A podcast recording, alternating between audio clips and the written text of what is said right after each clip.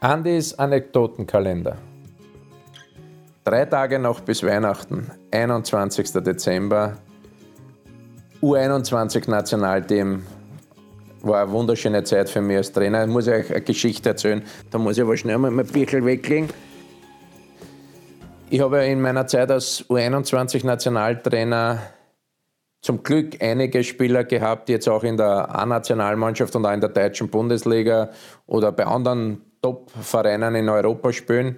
Es war für mich eine, wunderschöne Zeit, das zu sehen, wie sich da die, die Spieler von quasi von Rotzburm, damals mit 17, 18, 19 Jahren, zu jetzigen internationalen, sehr, sehr guten Topspielern entwickelt haben. Beispiel Marko Arnautovic, mein, erster Zusammen, mein erstes Zusammentreffen mit Marco war in Linderbrunn. Wir haben Vorbereitung gehabt aufs Spiel mit der U21 gegen die, Dän gegen die Dänen, gegen Dänemark. Und er kommt mit ganz neuen Nike-Schuhen. Er hat damals in, in, Italien gespielt, bei Inter Mailand, hat natürlich schon ein, ein gewisses Auftreten gehabt, selbstbewusstes Auftreten. Und ich habe mir gedacht, ich warte eigentlich nur für ihn. Ich war ja von Haus aus schon ein Riesenfan von ihm, weil ich einfach das mag, wenn einer so außergewöhnliche äh, Fähigkeiten hat im Fußball.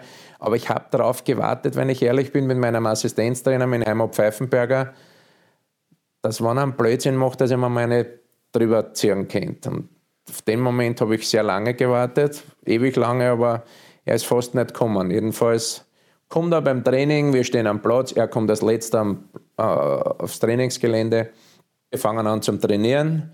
Und ich habe das Pfeiferl schon im Mund genommen, weil ich halt gewartet habe auf seinen ersten Blödsinn oder dass er irgendwie was probiert, was eigentlich mit Fußball nichts zu tun hat, sondern mehr so für einen Zirkus oder Kasperltheater ist. Er war ja bekannt dafür, dass er immer gern den Ribona versucht. Das ist der, wo man hinter den Standfuß mit dem anderen Fuß den Ball so schön, elegant schießen kann, was aber im Fußball sehr, sehr schwer ist. Na, der hat es gleich mal probiert und ich habe schon das Pfeiferl im Mund gehabt. Leider war die Flanke perfekt zu Arte Nuhio Kopftor, Traumtor. Fünf Minuten später habe schon wieder gesehen, wie er ausholt. Habe schon wieder das Pfeiferl im Mund gehabt, weil man dachte, jetzt, jetzt kann ich dazwischen, jetzt kann ich mir nicht drüber ziehen. Schuss, Ribona genau ins Kreuzeck. Nächste fantastische Situation. Auf einmal kommt er von mir in einen Zweikampf, trippelt gegen zwei, drei Spieler, überspielt alle drei, spielt einen No-Look-Pass zum Mitspieler, stellt sich vor mir auf und sagt, na Andi, ich habe dir gesagt, ich schuhe tanzen und mach diese Bewegung irgendwie. Und ich habe gesagt, renn weiter, du Eierschell und schau, dass du gut spielst. Und danach hat er auch gegen Dänemark eine fantastische Leistung abgeliefert. Wir haben dann das Spiel gegen die Dänen 3-0 gewonnen.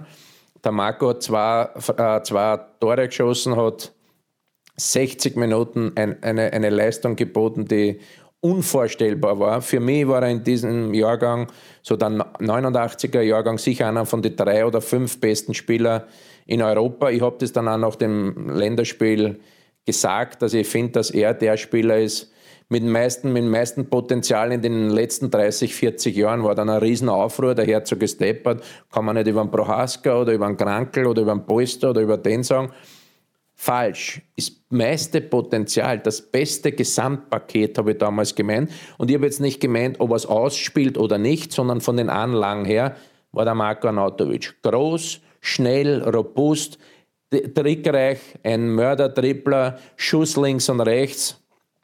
Das Gesamtpaket war einfach absolut top. Und ich denke, dass diese Leute, die mich damals dafür kritisiert haben, die Meinung jetzt geändert haben. Ich habe immer verglichen mit Slatan Ibrahimovic. Der Marco hat eine sehr, sehr gute Karriere gemacht, aber ich glaube halt, er hätte in, Ibrahim, in Ibrahimovic näher rankommen können, dass er einfach ein Zeug gehabt hätte zu einem absoluten Topverein und das hat er eigentlich doch nicht geschafft. Aber trotzdem, es hat mir extrem viel Spaß gemacht mit Spielern wie Anatovic, Alaba, Ilsanka zu trainieren und das war für mich einfach auch als junger Trainer eine fantastische Zeit und die möchte ich nicht missen. Andys Anekdotenkalender, jeden Tag eine neue Episode auf meinen Social Media Kanälen.